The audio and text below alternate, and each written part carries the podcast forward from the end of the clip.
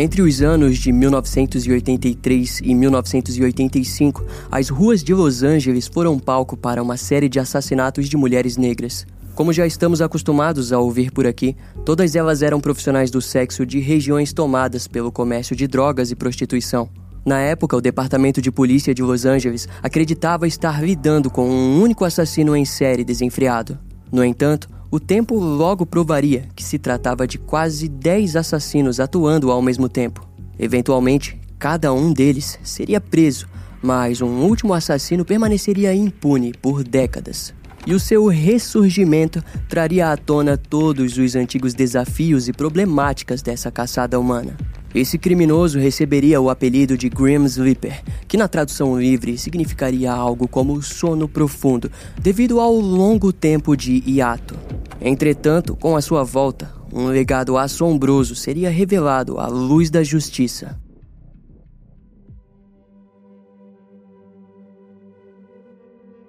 Desde a década de 70, Los Angeles é conhecida por ser o berço do homicídio. Alguns casos de assassinatos em série notórios ocorreram na Califórnia, como foi o caso do assassino do Zodíaco, que cometeu uma série de assassinatos e ataques em diferentes áreas da Califórnia na década de 60 e 70. Apesar de várias investigações, esse caso permanece sem solução até os dias de hoje. Agora, acredite ou não, no ano de 2001 a Califórnia continuava com problemas. O departamento de polícia chegou a registrar cerca de três assassinatos por dia e mais de mil assassinatos num único ano. Desse modo, em novembro de 2001, o investigador Cliff Shepard foi posto para analisar antigos casos arquivados. E entre as centenas de vítimas que esperavam por justiça, houve uma coletânea de homicídios em específico que chamou a atenção de Cliff e sua equipe. Se tratava de um caso envolvendo o assassinato de sete mulheres negras mortas por uma pistola .25. O caso havia ocorrido entre os anos de 1985 e 1988, mas o que chamava a atenção nos arquivos era o fato de que todas foram encontradas em becos isolados e escuros ao sul de Los Angeles. Além disso, todas as sete foram violentadas sexualmente. Então, diante esse caso, Cliff e sua equipe entenderam que possivelmente esse assassino em série continuava vivo e solto. No entanto, o caso estava arquivado devido à ausência total de pistas, como por exemplo uma descrição física de um suspeito em potencial. Aquilo fez com que Cliff voltasse no tempo e buscasse por pistas escondidas dentro das poucas evidências registradas. E para entendermos melhor essa história, precisamos percorrer o mesmo trajeto feito por Cliff. O ano era 1983, quando o Departamento de Polícia de Los Angeles enfrentava uma série de assassinatos envolvendo mulheres negras. As vítimas eram, em sua maioria, profissionais do sexo e viciadas. Inicialmente, um único nome foi dado ao criminoso, chamado de o Assassino do Lado Sul. Esses crimes duraram de 1983 até 85 e causaram comoção nas comunidades negras de Los Angeles. Ativistas como Margaret Prescott entraram na luta e criticaram as autoridades pelo fato de demorarem tanto tempo para compartilharem a presença do assassino. Ao mesmo tempo que isso acontecia, o perseguidor noturno, mais tarde identificado como Richard Ramirez, também estava atuando nas regiões nobres de Los Angeles e São Francisco. Desse modo, a polícia era criticada por dar mais atenção a um assassino em série que visava vítimas brancas e de classe alta do que negras e de classe baixa bem como o preconceito por conta do perfil das vítimas ao sul de Los Angeles serem, em sua maioria, profissionais do sexo, negras e viciadas em drogas. O Departamento de Polícia de Los Angeles negou essas alegações e continuou seus esforços para encontrar o assassino, que naquela altura imaginavam ser mais de um único criminoso. Somos assim, então, levados para o dia 10 de agosto de 1985, quando o corpo de Deborah Jackson, de 29 anos, foi encontrado em um beco do bairro Vermont Lawson, ao sul de Los Angeles. De acordo com o relatório do legista, ela tinha sido baleada três vezes no peito e, dado um nível de decomposição, a vítima estava no local há dias. Os investigadores descobriram que Debra se tratava de uma profissional do sexo e simplesmente desapareceu depois de sair em direção à casa de sua namorada. Embora fosse uma mulher com um perfil de risco, o seu assassinato parecia ter sido aleatório, pois Debra não possuía intrigas ou inimigos. Para piorar, devido ao nível de decomposição, a equipe forense da polícia não conseguiu coletar nenhuma evidência de DNA do suspeito. Aquele caso permaneceria estagnado, até que no ano seguinte, uma nova vítima apareceu. Curiosamente, no mesmo mês de agosto, mas agora de 1986, o cadáver da profissional do sexo Henrietta Wright, de 34 anos, foi encontrado baleado em um beco de Hyde Park, também do lado sul de Los Angeles. Quando os investigadores chegaram no local, notaram que o assassino havia coberto o corpo com um colchão e o cadáver havia sido deixado próximo de diversos itens de lixo, como latas e garrafas. O legista concluiu que a causa da morte havia sido através de disparos com uma arma de fogo de calibre .25 no peito de Henrietta. Uma grande quantidade de moradores da região foi entrevistada, mas ninguém havia visto ou ouvido algo. Em análises de laboratório, nenhuma evidência de DNA foi recuperada do corpo da vítima. E, novamente, a total ausência de pistas sobre o paradeiro do responsável pelo crime faria com que o caso permanecesse estagnado. Nos meses seguintes, Los Angeles enfrentaria um aumento drástico nos índices de homicídio, fazendo com que os casos de Deborah Jackson e Henrietta Wright ficassem à beira do arquivamento.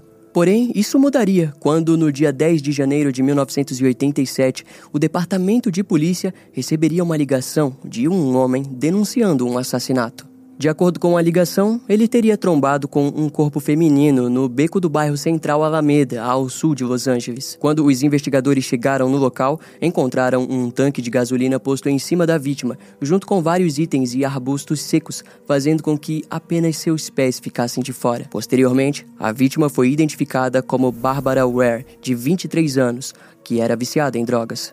A causa da morte foi registrada como decorrente de um disparo de pistola .25 no peito. No local do crime foram encontradas marcas de pneus.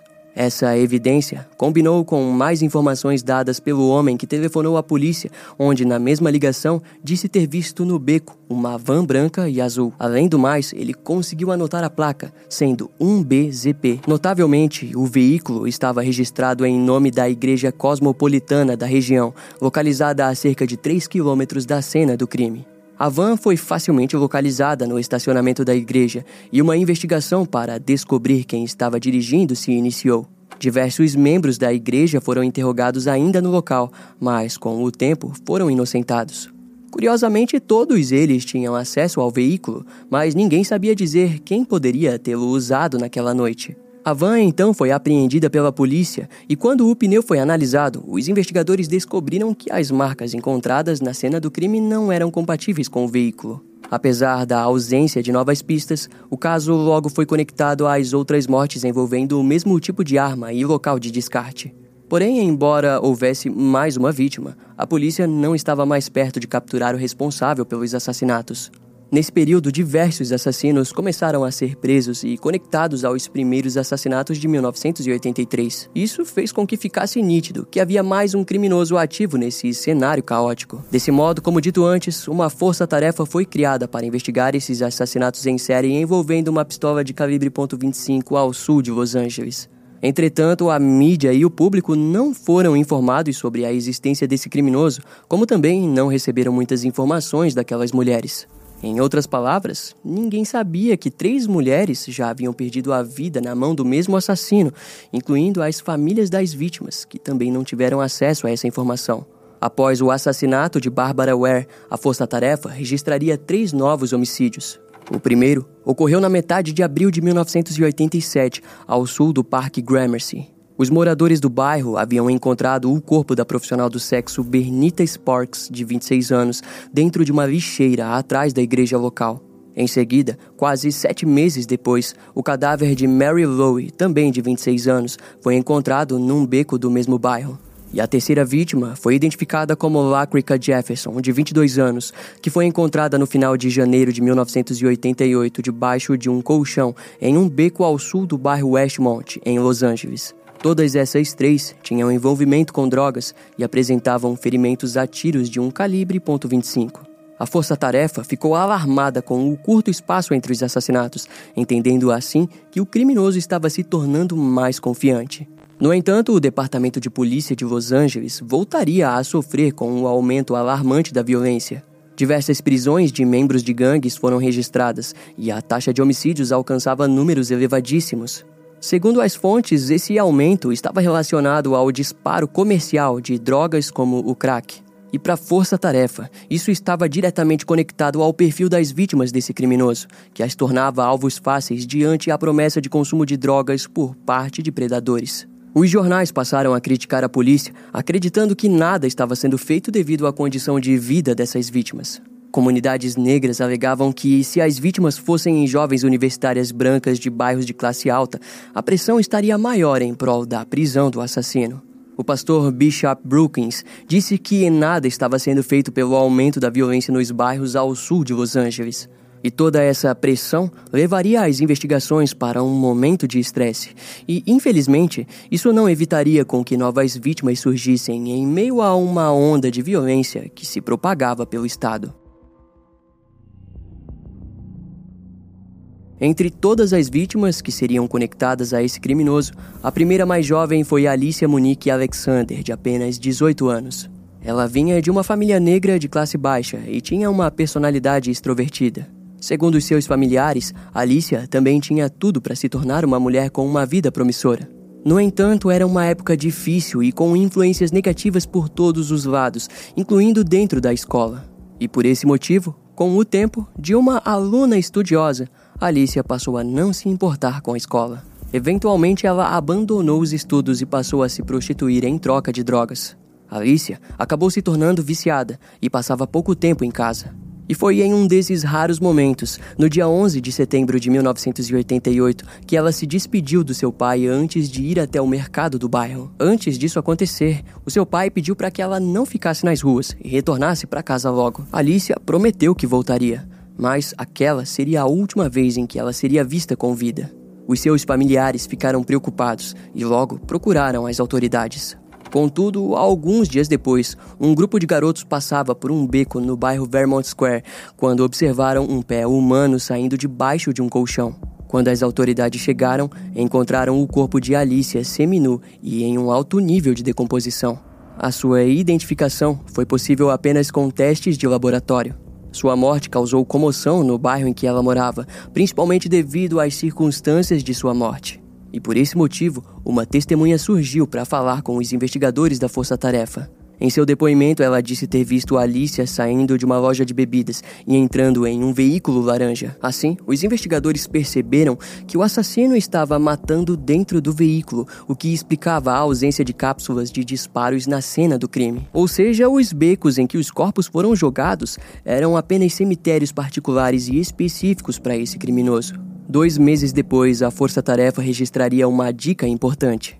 No dia 20 de novembro, uma testemunha chamada Enietra Margette Washington, de 30 anos, alegou ter sobrevivido ao ataque de um homem em um carro laranja. De acordo com Enietra, ela estava voltando do seu trabalho e indo em direção à casa de uma amiga quando um Ford laranja com listras brancas chamou a sua atenção.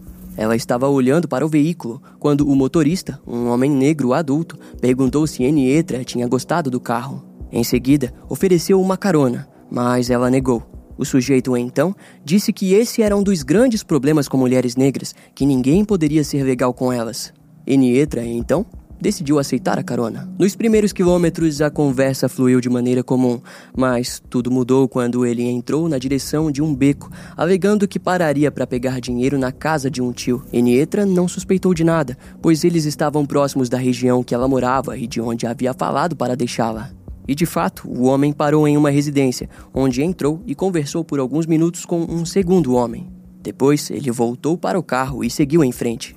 No entanto, após alguns minutos, o homem começou a surtar ao lado de Enieta, a chamando por outro nome e alegando que ela o rejeitava. Obviamente, ela ficou assustada com a situação, mas foi surpreendida ao perceber que havia sido baleada. De acordo com o relato de Enietra, ela não ouviu o som do disparo e muito menos sentiu a dor, mas logo acabou perdendo a consciência devido ao ferimento. Quando acordou, se deparou com o homem em sua frente batendo dezenas de fotos do seu corpo. Enietra acabou desmaiando novamente e nesse meio tempo foi abusada sexualmente pelo criminoso.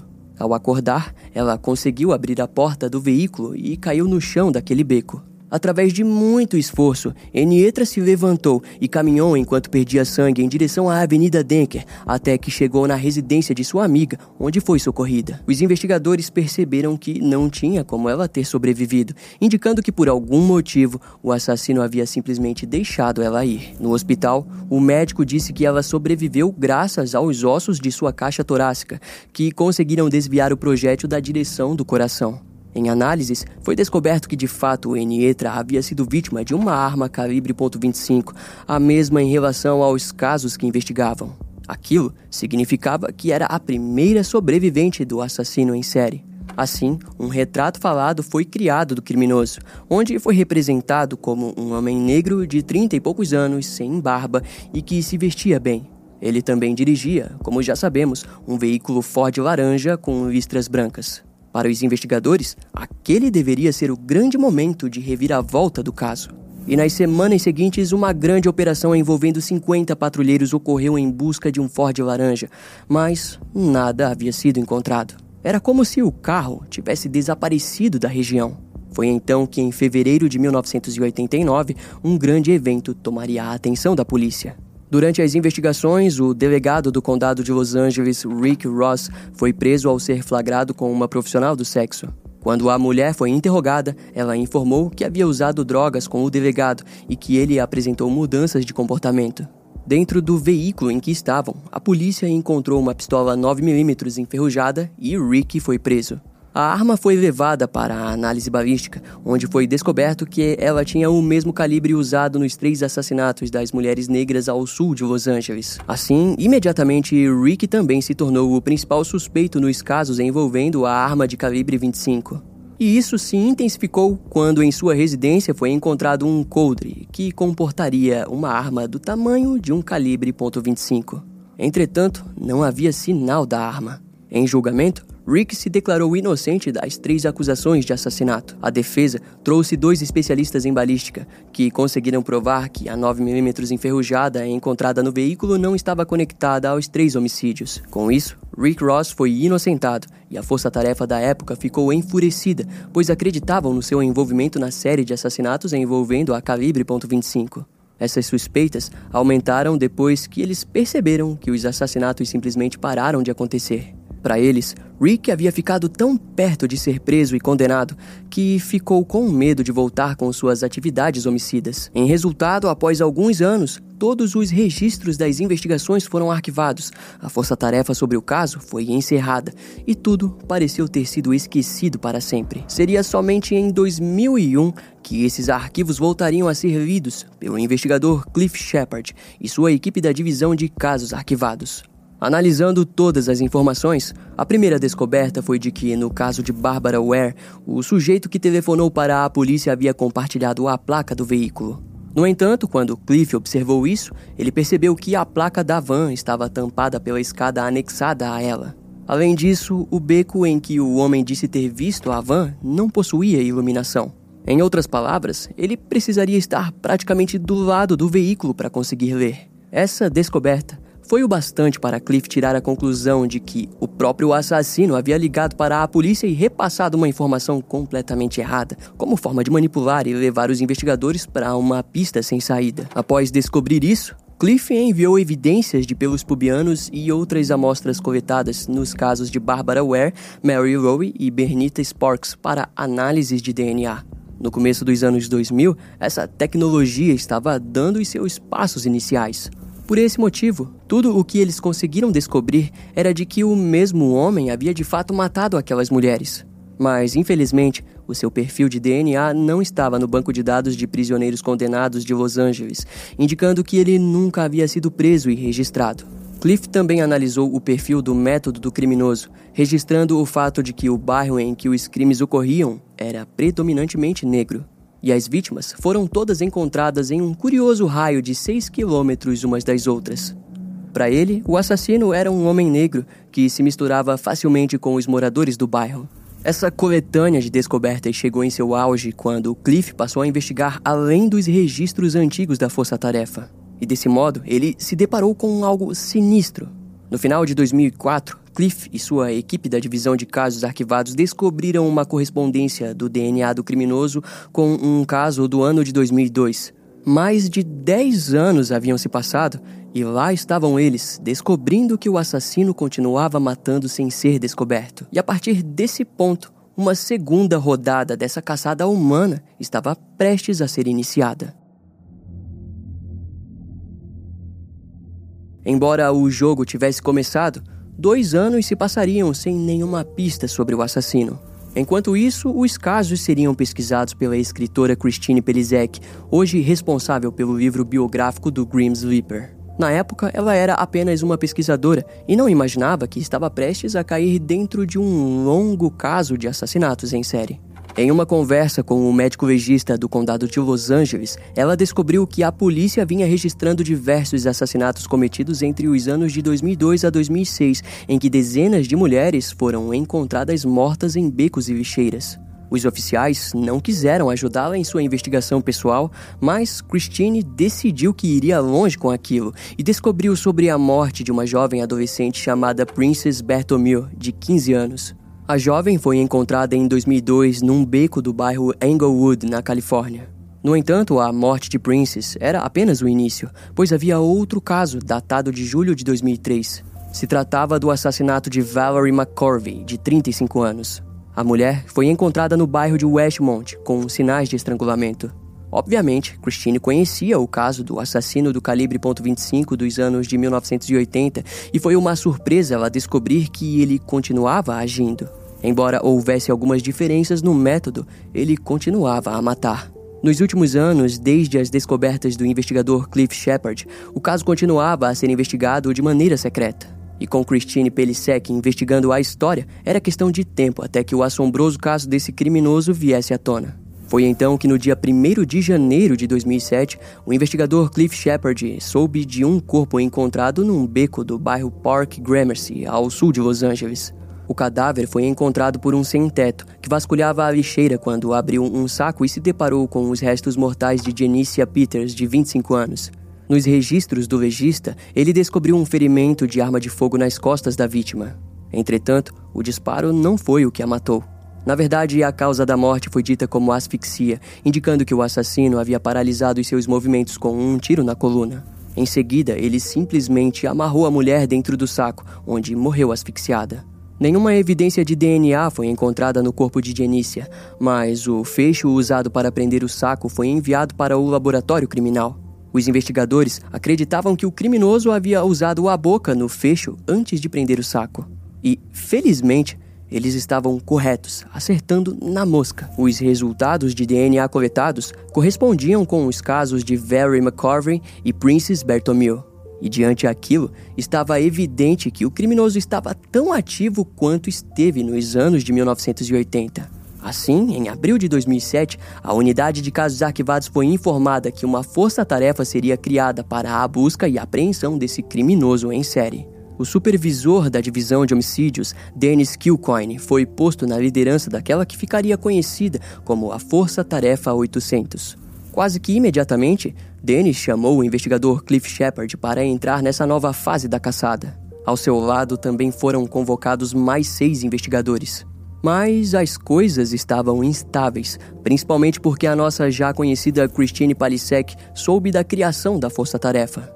Ela então escreveu um livro onde criticou o silêncio das autoridades de Los Angeles, bem como a ausência de postura do na época prefeito Antônio Villa Raigosa e do chefe de polícia de Los Angeles. Após publicar o seu livro, Christine foi a primeira a noticiar aos familiares de todas as vítimas que eles estavam lidando com um assassino em série. Essa informação deixou todos arrasados, fazendo com que a opinião pública recaísse sobre o Departamento de Polícia de Los Angeles.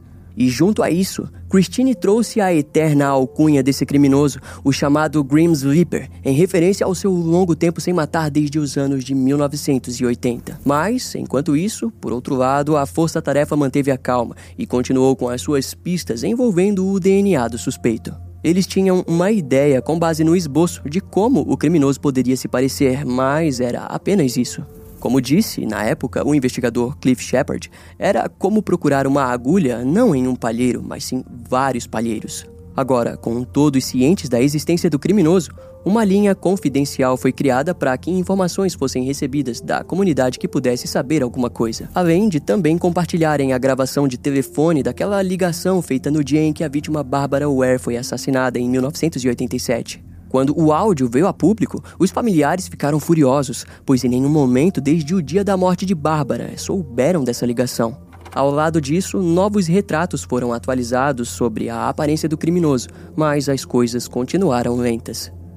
E diante essa dificuldade, a Força Tarefa soube da existência dos estudos envolvendo genealogia forense, que naquela época já havia sido empregada na Inglaterra, mas ainda era nova nos Estados Unidos. Dessa forma, Dennis Kilcoyne soube de um único jeito possível para fazer isso acontecer na época. Ele foi atrás da Procuradoria de Justiça, onde os convenceu a dar a permissão necessária para que os registros de DNA dos familiares do suspeito fossem procurados. Em tese, esse tipo de atividade é ilegal até mesmo para a polícia, já que Dennis precisou expor todo o caso para conseguir o que desejava. Mas, felizmente, ele conseguiu. Porém, havia outro problema. Como dito antes, esse procedimento ainda era novo nos Estados Unidos e o software usado ainda estava em desenvolvimento. A força-tarefa teria que esperar, algo que naquela época seria muito angustiante. E para piorar, o legado macabro do Green Sleeper se tornava cada dia mais atrativo para os curiosos.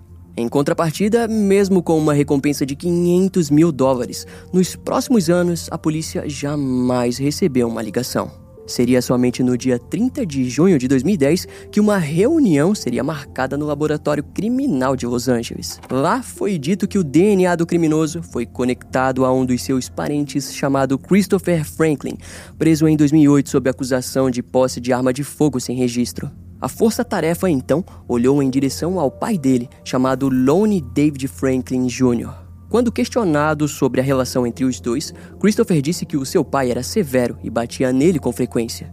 Além do mais, ele descreveu Lone como um homem pervertido que comprava muito material pornográfico. E diante esses poucos fatos, a Força Tarefa 800 passou a investigar o passado de Lone. Assim, descobriram que em 2003 ele havia sido preso por envolvimento com carros roubados. Curiosamente, só em 2004, uma lei foi criada e aprovada onde obrigava que todos os criminosos tivessem amostras de DNA coletadas. E diante disso, Cliff Shepard e Dennis Kilcoyne perceberam também que durante todos aqueles anos, Lone ainda morava no centro da área dita como território do Grim Sleeper. Com isso, uma grande operação de vigilância se iniciou com o intuito de conseguirem algo que contivesse o DNA daquele homem. Assim, ele foi seguido até uma pizzaria do condado de Orange, onde uma festa infantil estava acontecendo. Um dos investigadores presentes na vigilância teve uma ideia repentina de entrar no local e se identificar para o dono da pizzaria. Em uma breve conversa, ele disse que estavam vigiando Lone e pediu se poderia usar um uniforme de garçom. E durante as horas seguintes, esse investigador trabalhou exclusivamente no atendimento do suspeito, coletando assim um pedaço de pizza deixado por Lone e seus utensílios usados.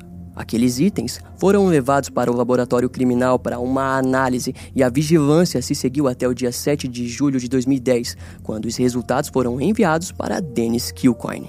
Na verdade, ele recebeu uma simples mensagem de texto que dizia que Lone David Franklin Jr era o criminoso em série que procuravam. O Grim Sleeper havia sido finalmente identificado, localizado e estava prestes a pagar pelos seus crimes. Nas primeiras horas do dia 7 de abril de 2011, o Departamento de Polícia de Los Angeles e a Força Tarefa 800 apareceram na casa de Lone, onde prenderam ele enquanto regava o jardim. Os amigos e familiares tiveram dificuldades em acreditar nas 10 acusações de assassinatos feitas pela promotoria de Los Angeles. Mas eles não estavam sozinhos, pois nem o próprio Lone acreditava que havia sido preso. Ele se manteve em silêncio e, junto a isso, fechou sua cara em uma expressão de medo que viria a ser quebrada no interrogatório onde foi informado sobre os assassinatos. O investigador Dennis Kilcoyne apresentou fotos das vítimas, mas ele negou conhecê-las. Quando informado que o seu DNA correspondia nos assassinatos dos anos 2000, Lone não demonstrou nenhum tipo de reação. De acordo com Dennis, era como falar com um homem com uma alma morta e vazia. Durante as horas de interrogatório, Lone em nenhum momento confessou os assassinatos, fazendo com que tudo fosse resolvido no futuro julgamento. Após isso, Dennis Kilcoyne ligou para cada uma das famílias das vítimas e informou que o assassino havia sido preso. Ele então pediu para que cada um dos membros viesse até o departamento de polícia, onde contaria tudo o que a força-tarefa sabia sobre Lone David Franklin Jr. E assim, vamos apresentar a vocês o passado desse homem. Lone nasceu no dia 30 de agosto de 1952. Durante a sua vida, ele viveu na região sul de Los Angeles, na Califórnia. Quando adulto, Lone ingressou no exército, onde foi preso após ser condenado por participar de um estupro coletivo de uma jovem de 17 anos na Alemanha Ocidental. Por esse crime, em julho de 1975, ele recebeu uma dispensa desonrosa do Exército dos Estados Unidos. No crime, Lone e outros dois militares pararam para pedir informações para a vítima e, em seguida, ofereceram carona. Após violentá-la, repentinamente a garota fingiu interesse em Lone, que deu a ela o seu número de telefone e depois a libertou. Assim, ele acabou sendo localizado justamente por esse número. Quando os três militares foram presos, uma coletânea de fotos tiradas durante a agressão foram apreendidas. Curiosamente, esse método seria usado por Lone em seus assassinatos, que começaram 10 anos depois do ocorrido. Durante o início de 1980, ele focou seus esforços trabalhando na parte de trás de uma residência, onde consertava carros em condições deploráveis e muitas vezes roubados. Ele reformava, trocava todos os seus componentes e depois vendia. Seus amigos contaram que, na época, Lone era um homem competitivo e que adorava pegar seus carros para correr de maneira ilegal nas ruas. Quanto aos seus relacionamentos, ele tinha dificuldades em conversar com mulheres, principalmente por não ser um homem considerado atraente. Além do seu trabalho como mecânico, Lone conseguiu um emprego como coletor de lixo e utilizava o seu serviço para localizar pessoas que jogavam peças de carro fora, os quais buscava mais tarde em sua caminhonete. Mais tarde, ele se casou e teve dois filhos, Crystal e Christopher. Nesse período, Lone foi descrito como um pai de família comum que cuidava das bicicletas das crianças do bairro e dava carona para mulheres idosas até o mercado. No entanto, os seus vizinhos relataram que de vez em quando ele contava histórias de que havia saído com diversas garotas, e é nesse ponto que as coisas ficam estranhas. Os seus amigos duvidavam da história, pois Lone nunca teve sucesso com as mulheres. Mas, para provar, ele mostrava fotografias delas, das quais nunca apareciam o rosto, mas que pareciam ser profissionais do sexo. Mas a verdade por detrás dessas fotografias você já deve imaginar. Lone havia começado a matar e estava mostrando as fotos de algumas de suas vítimas para os seus amigos. Seguindo a linha de sua história, em meados de 1988, ele comprou um Ford laranja com listras brancas, mas o carro chamou a atenção dos vizinhos. Em sua percepção, isso não foi positivo. Assim, Lone acabou se livrando do carro. E basicamente, ninguém suspeitou de nada, afinal, Lone estava sempre consertando e vendendo carros. Vale ressaltar que o período desse acontecimento encaixa no tempo do ataque à única sobrevivente do Grim Sleeper, Enietra Margaret Washington, que descreveu um veículo idêntico à polícia. Em 1989, durante os seus crimes, Lone acabou sendo preso em acusações de roubo e agressão. Isso fez com que ele ficasse um tempo na prisão, retornando a matar apenas no início dos anos 2000. E foi esse o homem apresentado às famílias das vítimas, que a partir de então apenas desejavam a sua sentença final. Enquanto o processo para o julgamento acontecia, o Departamento de Polícia de Los Angeles vasculhou a residência de Lone, onde encontraram evidências interessantes. Lá, em três dias, os oficiais encontraram em sua garagem mais de mil fotos de mulheres e também vídeos. Muitas delas pareciam vivas e outras mortas. Atrás de um painel foi encontrada uma foto de Enietra Margaret Washington, em que ela estava inconsciente e apresentava manchas de sangue em suas roupas. Já dentro da residência, a polícia encontrou duas pistolas de calibre .25. Uma delas foi conectada diretamente ao assassinato de Janicia Peters, morta em 2007. Um pouco antes do julgamento, as autoridades de Los Angeles divulgaram todas as fotos encontradas na garagem de Lone, onde muitas delas chocaram o público. Em poucas, era possível ver as mulheres sorridentes, já em outras inconscientes e até mesmo sem vida. Ao longo das identificações, cerca de 30 jamais foram identificadas e muitas delas foi descoberto que de fato estavam mortas, indicando sua possível autoria no crime. No entanto, como não haviam evidências além das fotos, Lone não foi acusado pelos possíveis homicídios.